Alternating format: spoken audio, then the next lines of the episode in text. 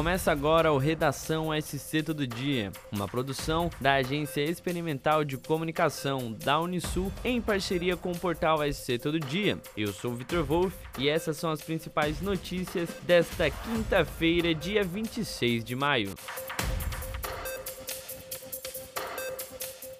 Na última quarta-feira, dia 26, o Conselho Estratégico para Infraestrutura de Transporte e Logística Catarinense realizou um evento para discutir a situação atual envolvendo as rodovias federais e estaduais do estado de Santa Catarina. Na pauta está o andamento das obras, a conservação e a manutenção rotineira das rodovias em Santa Catarina. De acordo com o executivo da Câmara de Transporte e Logística da Fiesc, Egídio Martorano, os atrasos nas obras ocasionam custos, acidentes e uma série de distorções.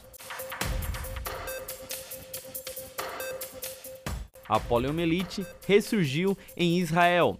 Esse registro deve acender o alerta no Brasil. O último caso de polio no país, que tem certificado de erradicação desde 1994, foi detectado em 1989. No entanto, a um alto risco de reintrodução da doença. A cobertura vacinal contra a poliomielite foi de 96,55% em 2012 e passou para 67,71% em 2021, consideradas as primeiras três doses da vacina, que são aplicadas no primeiro ano de vida da criança. De acordo com a coordenadora de imunização de Tubarão, Chayane Salvador, no município, em 2021, a cobertura da primeira dose foi de 100%, mas isso não aconteceu nas outras doses.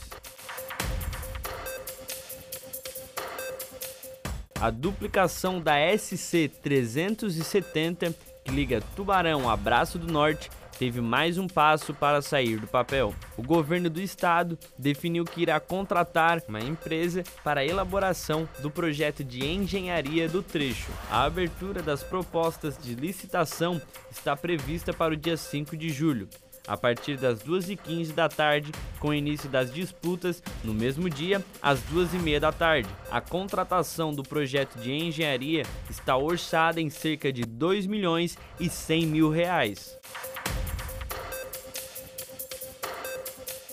A Secretaria de Educação de Itajaí, através da Diretoria de Tecnologias Educacionais, entregou nesta quarta-feira, dia 25, 105 novos computadores para cinco unidades de ensino do município. O Centro de Educação em Tempo Integral recebeu também um laboratório de informática todo equipado com 10 novos computadores.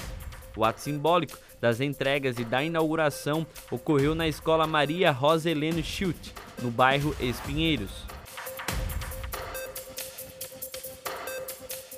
A Prefeitura de Balneário Pissarras abriu o período de inscrições para o concurso público que visa preencher vagas permanentes para professor de ensino religioso, assistente de informática e fiscal de posturas, que regula o uso de bens públicos do município. Também está aberto o período de inscrição para o processo seletivo, com formação de cadastro reserva de motorista geral, de transporte escolar e de ambulância. As inscrições podem ser realizadas até o dia 23 de junho no portal IBAN Concursos. A aplicação das provas acontece no dia 17 de julho.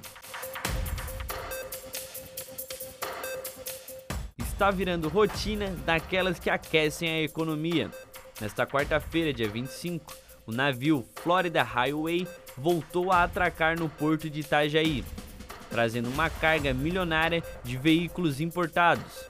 Ao todo, a embarcação deixou na cidade 784 automóveis da montadora alemã BMW. O navio registrou, de acordo com a Diretoria Geral de Operações Logísticas da Superintendência do Porto de Itajaí, um volume aproximado de 1.588 toneladas. O navio veio do Porto de Santos e tem bandeira do Panamá. O próximo destino da embarcação será o porto de Zárate, na Argentina, onde conclui suas escalas.